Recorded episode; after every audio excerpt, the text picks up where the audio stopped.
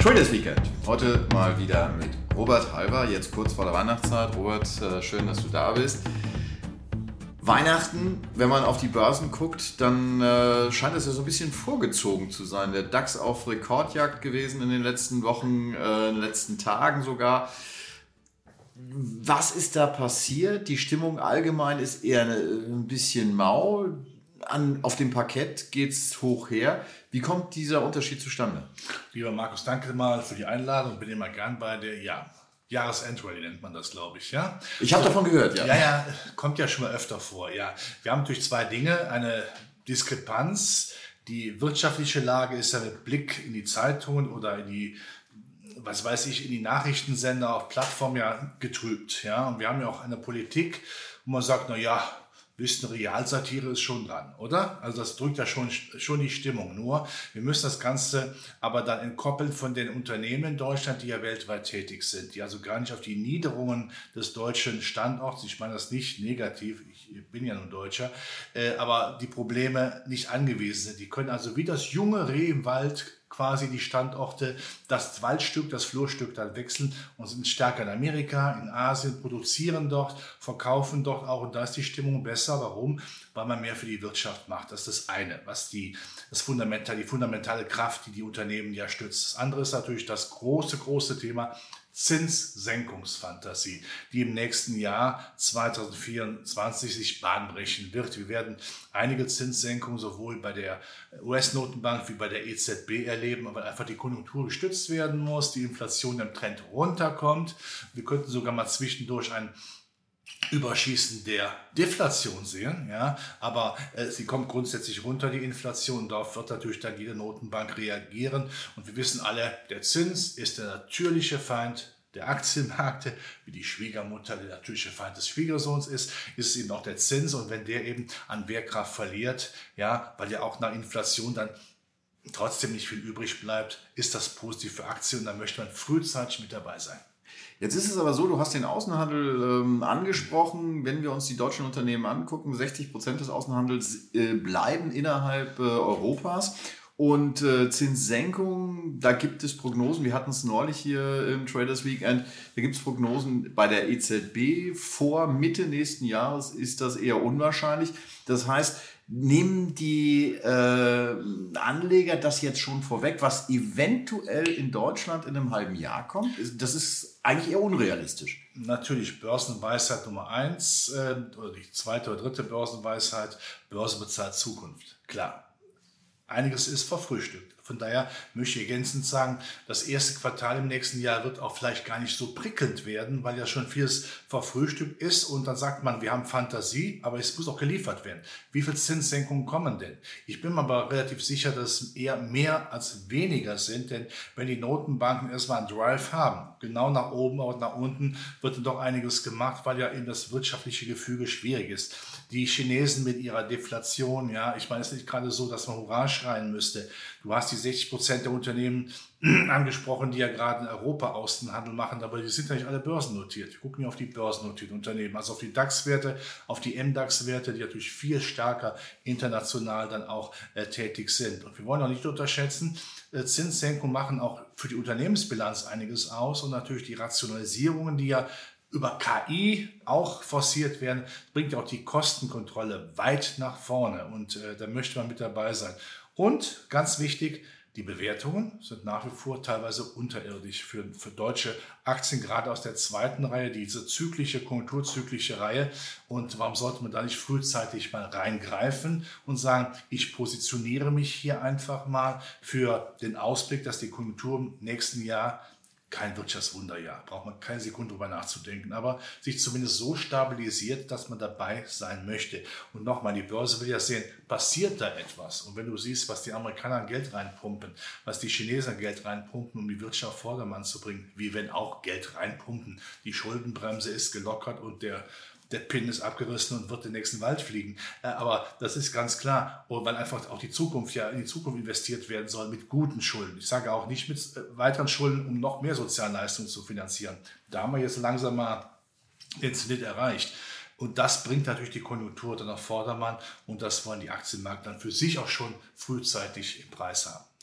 Jetzt lass uns aber mal beim internationalen Markt bleiben. Die USA haben ja massiv, äh, sag ich mal, die Wirtschaft schon wieder angekurbelt gehabt, auch nach äh, Corona.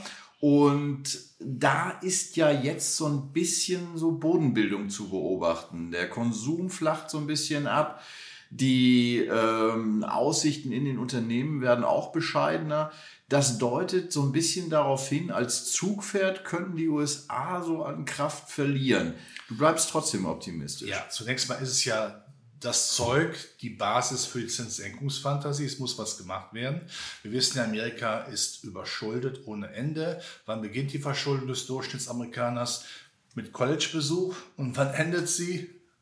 Mit Bare. Ja? Also es wird mit Schulden gemacht. So, die haben die Amerikaner bei einem wunderbaren Vorzug, oder das heißt wunderbarer Vorzug, es ist eben so da, man kann ja bei Zinssenkungen die alten Kredite sehr schnell in die zinsgünstigen Kredite umswitchen.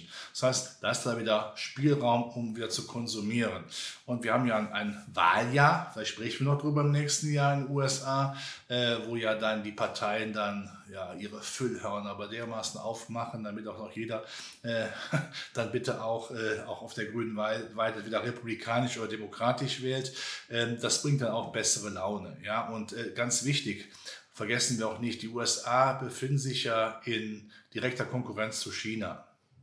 Da kann man nicht auf irgendwelche Stabilität, lange Rücksicht, Rücksichtnahme üben. Die Amerikaner haben sich nie für Inflationsbekämpfung eigentlich äh, erwärmt. Das mussten sie jetzt natürlich, weil die Inflation dramatisch angestiegen ist. Aber im Herzen ist jeder Notenbanker immer ein Konjunkturfetischist, das ist doch ganz klar. Und wenn es darum geht, natürlich auch den Chinesen ein Bein zu halten, dann wird das machen. Gerade jetzt, wo die Chinesen ja offensichtlich ein paar Probleme mit ihrer äh, Konjunktur haben. Also von daher bleibe ich geläutert optimistisch. Nochmal, es wird kein Jahr, wo wir vom 2. Januar bis zum letzten Dezembertag nur steigende Kurse haben. Überhaupt nicht. Da wird es auch sehr Dürrephasen, sehr massive Dürrephasen geben. Aber diese Dürrephasen sind die Phasen, wo man investieren sollte, um ganz einfach dann dabei zu sein, wenn es wieder ansteigt. Auf der anderen Seite hast du jetzt eben schon die Wahlen in den USA angesprochen. Wir beide wissen, du hast Börsenweisheiten angesprochen, politische Börsen haben kurze Beine. Äh, das klingt nicht unbedingt nach einem ruhigen Anleger, ja. Nein, äh, wenn wir jetzt Umfragen sehen würden, wenn heute gewählt würde, wüssten wir alle hier, auch der Techniker, der vor uns sitzt, der es übrigens brillant macht, um es mal ganz klar zu sagen, ich muss das sagen, ja, die 20 Euro kannst du mir gleich geben. Und wichtig ist natürlich zu erkennen, äh, wenn äh, ein Set Trump werden sollte, kann man da diverse Botschaften draus äh, herziehen. Für Europa wird es schwierig. Machen wir uns sicherlich da nichts vor. Herr Trump äh, wird in seinen, wenn er dann gewählt werden sollte, in seinen letzten vier Jahren alle Register ziehen. Er kann ja nachher nicht mehr Präsident sein. Nachdem er sich selbst begnadigt hat, wird er alle Register ziehen, auch was Europa angeht. Ähm, das ist für Europa nicht positiv. Für die amerikanischen Börsen, ich habe immer gesagt, die äh, Börsen sind kalte Christen. Ich schaue nur, was bringt mir das? Wenn er dann mit Steuersenkungen, mit, mit der Stabilität Amerikas, mit der Wirtschaft kommt, finden das die Börsen grundsätzlich gut. So ist es nun mal, ganz klar. Und es gibt vielleicht dann äh, für aus europäischer Sicht einen ja, wie soll man es, also die Europäer, die ja vielleicht Trump nicht gut finden, weil er eben äh, Europa nicht so liebt, wie es Herr Biden ein bisschen zumindest tut, kann man zumindest sagen, ein Republikaner im Amt wird die Unterstützung für die Ukraine relativ schnell runterfahren, vielleicht sogar auf Null. Das böte die Chance aus Sicht der Börse, dass der Krieg in der Ukraine vorbei ist, in der Hoffnung, dass Herr Trump oder Herr DeSantis oder wie sie alle heißen mögen, die ja gewählt werden könnten, aber Putin sagt, pass mal auf, wir machen mal einen Deal. Folgendes, dort wo du heute bist, in der Ukraine, bleibst du. Herrn Zelensky sagt man sagen, wo ihr seid, bleibt ihr auch. Das wird die Ukraine nicht glücklich machen, das ist mir schon ganz klar. Aber nochmal, die Börse sieht das viel rational. Die sagt so, ist dann ein Konflikt vielleicht beendet. Und wenn man einen Deal hinbekommen könnte, dass Putin dann äh, gelobt, okay, hat auch gelogen, aber ich lasse mal dann meine Ambitionen weg, habe aber damit die Aussicht auf zwei Dinge. Erstens, ich bin nicht mehr der nützliche Idiot für die Chinesen, die weil, sie, weil die sonst keine Freunde haben oder kaum Freunde haben, äh, dann gerne unser verbilligtes Öl und Gas abnehmen. Wir können uns wieder Richtung Schweiz, Richtung Westen ein bisschen auch orientieren, äh, um einfach aus dieser einseitigen Beziehung mit den Chinesen rauszukommen. Ich könnte mir vorstellen, dass das für die russische Führung durchaus attraktiv ist. Das Ganze ist nicht ohne Risiken, das sage ich sehr klar. Herr Putin muss, wie gesagt, auch stillhalten und sagen, Schluss mit deinen imperialistischen Gelüsten. Aber wenn es so kommt, wie ich das jetzt hier ausgebreitet habe, ausgeführt habe, wäre das sehr positiv für die Börse. Ein Konflikt ist weg und dann können wir ja mal wetten, nach spätestens zwei Jahren wird Deutschland wieder Energiegeschäfte mit Russland machen. Das würde bedeuten, dass ein geopolitischer Konflikt gelöst ist. Äh, die Welt ist aber gerade voll mit geopolitischen Konflikten. Wie weit äh, wird das noch zum Tragen kommen? Ja, wir haben Konflikte, das wird auch so schnell nicht besser werden, aber wir können ja zumindest eins sagen. Haben wir nicht alle gedacht nach dem 7. Oktober, oh, Nahostkonflikt, jetzt geht da eine Bombe hoch. Schlimm genug, was da passiert.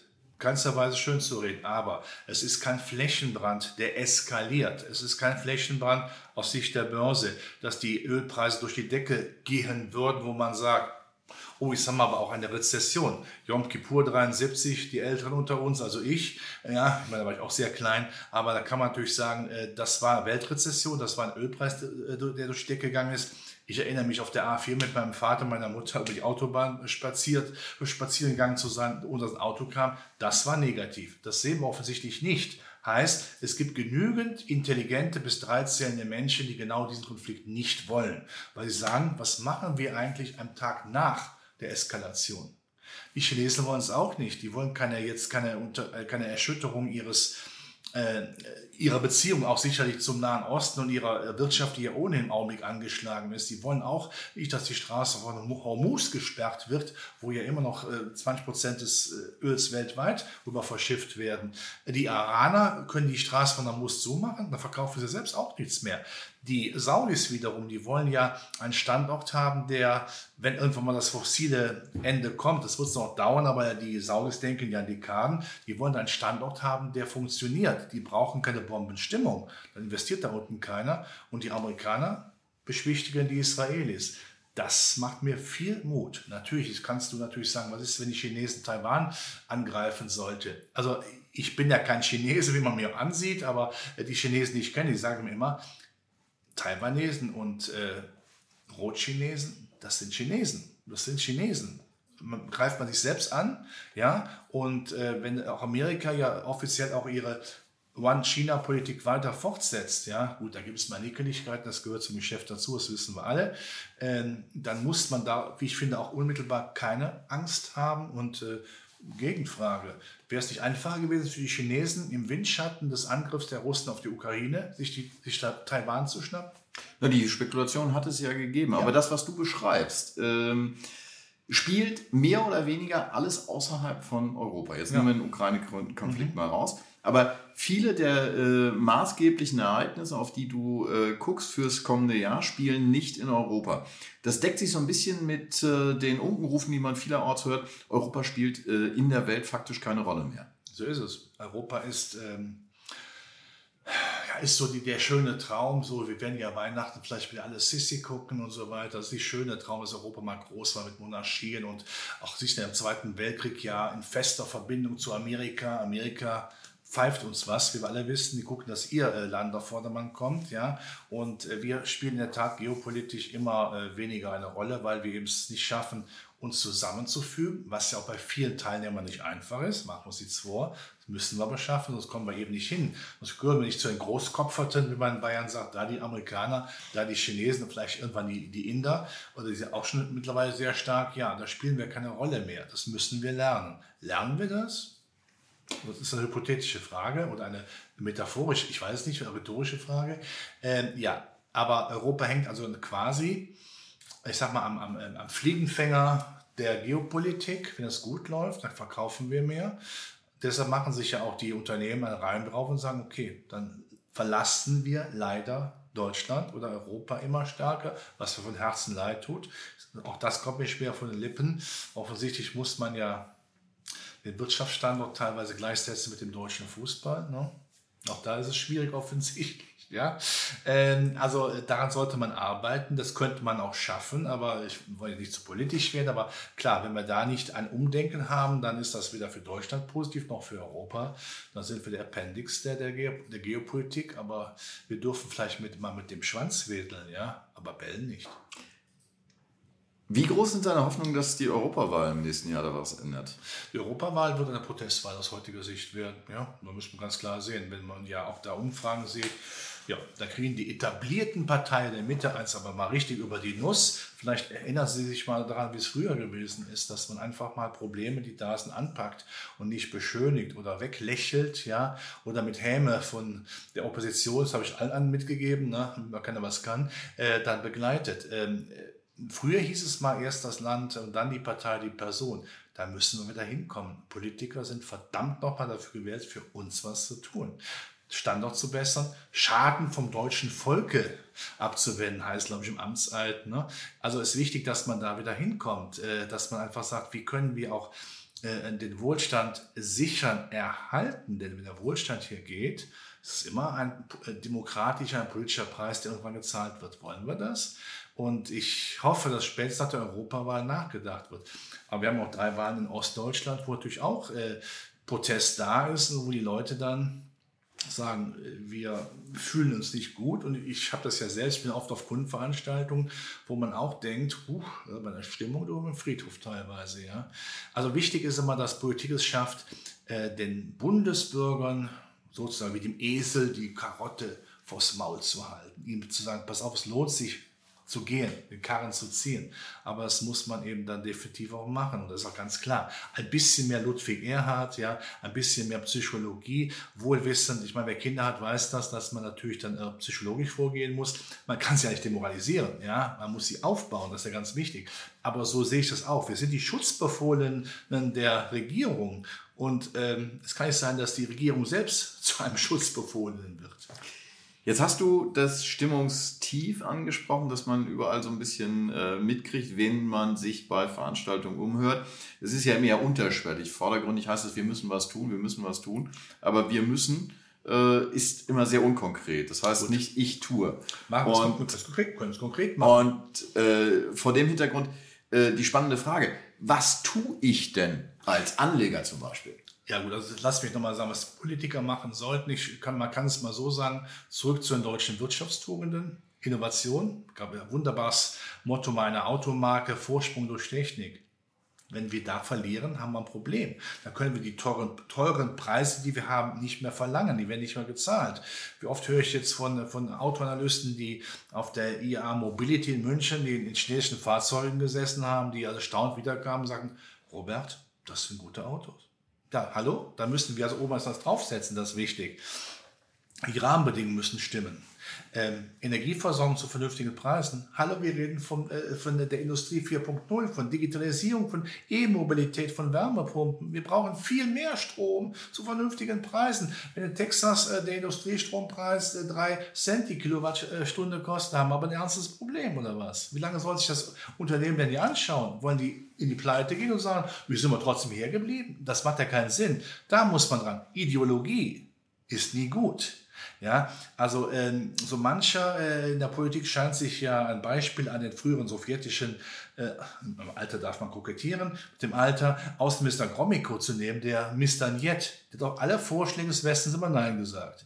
Man kann, man muss sich bewegen, man muss sich, hier läuft einiges schief und das ehrt einen Politiker, wenn er sagt, ja, stimmt, da haben wir vielleicht einen Fehler gemacht, jetzt drehen wir es mal in die richtige Richtung. Wenn das nicht funktioniert, bitteschön, macht eine große Koalition, dann macht Neuwahl, aber, aber bitte diese Dunstglocke der, äh, die Dunstglocke diese, dieser Missstimmung, ja, Ihres Rheinland sagt einfach mal, jede Beerdigung Rheinland ist lustiger. Das ist wichtiger, dass da hier mal wieder Schwung reinkommt, damit man sieht, ja, jetzt hier passiert hier etwas. Ähm, an vielen Dingen. Und das Leistungsprinzip darf auch gerne wiederbelebt werden.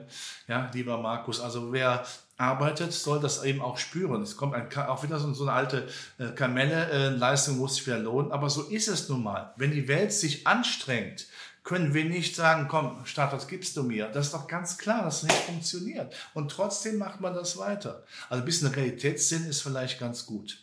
Sieht man ja auch auf Bundesparteitagen von einzelnen Parteien. Vielleicht ist man einfach mal bereit, die Scheuklappen abzunehmen und zu sagen, was läuft denn unten? Ich sitze hier oben, aber was läuft denn unten? Nochmal, zuerst das Land, dann die Partei, dann die Person. Zur Person nochmal, was tue ich als Anleger? als Anleger muss, macht man, äh, man sieht alle Informationen, nimmt man auf sich auf, aber Um Gottes Willen. Man sollte jetzt nicht vor lauter Panik oder Angst, was da passiert, sagen, oh, da mache ich mal gar nichts, da mache ich Zinspapiere, ja, das ist ganz verkehrt. Das Jahr 2023 lehrt. Ich erinnere mich, auch ich war letztes Jahr auch hier, äh, viele haben gesagt, das Jahr 2023, das wird Horror. Zinserhöhung und die Konjunktur, Geopolitik, oh, das wird Horror. Das war überhaupt kein Horror. Wichtig ist, dass man vor lauter Risiken die Chancen nicht vergisst. Ich habe oft den Eindruck, die Risiken werden ja mit schwarzen Schwänen, wie wir alle wissen, umschrieben, dass man auf jedem kleinen Tümpelchen schwarze Schwäne vermutet. Die können auch vorkommen. Es gibt aber immer noch mehrheitlich weiße Schwäne. Und das muss man raussaugen. Vielleicht ein bisschen amerikanisch denken. Wie oft äh, von unseren Geschäftsfreunden lachen die mich förmlich aus, wenn der Markt auch läuft und die sagen, wieso kauft ihr eure Werte eigentlich nicht? Und gerade aus der zweiten Reihe, auch wenn sie es ist billig, die sind doch gut, macht das doch bitte. Ja? Was passiert da? Wir sind ängstlich, wir sind vom Stamme Hasenfuß, habe ich den Eindruck, und das ist wichtig. Also der Anleger soll sich davor öffnen. Und bevor er gar nichts macht, macht er bitte regelmäßige Aktiensparpläne und lässt sie einfach laufen. Er kann, wenn es länger, wenn diese Ansparpläne lange genug laufen, er kann nicht verhindern, vermögend zu werden. Klassischer Angstindikator ist aber halt nicht gerade das Aktiensparen, sondern eher das Sparen in äh, alternative Werte, Rohstoffe wie Gold zum Beispiel. Und da haben wir ja auch äh, in diesem Jahr doch eine bemerkenswerte Entwicklung. Ja, das Gold ist super gelaufen. Das hat natürlich auch Gründe, die Geopolitik, ganz klar. Ähm, die angeschlagen ist dann eben ähm, die Aussicht, dass die Zinsen sinken. Und Gold bekommt keine Jungen, man so schön sagt, äh, im Vergleich zu Zinsen, wo es ja zumindest Nominalzinsen gibt. Also wenn der Zins sinkt, hat Gold natürlich auch Hochwasser und was ganz wichtig ist, die Welt ist ja nicht mehr friedlich, ist ja geopolitisch angeschlagen. Was machen die äh, Notenbanken äh, der Länder, die nicht jeden Tag in tiefer Liebe zu Amerika stehen, ja, die schmeißen ihre Staatspapiere, Bonds und kaufen dafür Gold. China kauft wie blöde Gold. So, und das ist der Hintergrund, da Gold ein nicht vermehrbares Gut ist, ja, ist klar, dass der Goldpreis dann sich stabilisiert hat, wobei man sagen muss, ähm, Aktien sind auch Sachkapital und das, man sieht das ja auch, dass Gold natürlich, das läuft immer eine gewisse Zeit, aber dann wird es auch wieder schwieriger. Aber ein bisschen Gold ist okay, aber bitte nicht auch die Kernbotschaft vergessen, die ja lautet, auch bitte in Aktien mit dabei sein. Was haben wir für Krisen seit 2008 mitgemacht? Inflationär. Wir haben jede Krise nicht nur überstanden, wir sind mit Steinkursen rausgegangen. Warum sollte das ab, äh, in Zukunft abnehmen, wenn wir wissen, es gibt nach wie vor diese Megathemen? Klimaschutz früher, später, künstliche Intelligenz, Biotechnologie, ähm, die, die äh, industrielle Revolution 4.0, das sind Megathemen, die natürlich logischerweise auch dann äh, zu Unternehmenserfolgen, damit Aktienerfolgen führen werden. Das ist eigentlich eine schöne Zusammenfassung dessen, was äh, uns so zum Jahresende bewegt. Äh, Thema Gold, Weihnachten sowieso. Äh, bringt mich auf das andere Thema, Weihnachten bei Robert Heuwer zu Hause. Wie wird es aussehen? klassisch, normal. Die Familie kommt zusammen, das ist immer wunderschön, ja. Äh, treffen uns im Rheinland, ja, mit meiner Schwester. Meine Eltern sind leider tot und das ist äh, wunderbar, kommt alles zusammen, was, was ich kennt ist herrlich, da freue ich mich immer drauf. Ja, das ist Weihnachten. Das klingt schon mal gut. Vorher noch ein bisschen Vorfreude im Advent an diesem Wochenende. Ich danke, dass du da warst. Ich wünsche dir ein schönes Wochenende. Das wünsche ich dir auch alles Gute, auch dir frohe Weihnachten und ein gesundes neues Jahr. Denn die wichtigste Anlageklasse war, ist und bleibt die Gesundheit. Schönes Schlusswort. Danke dir.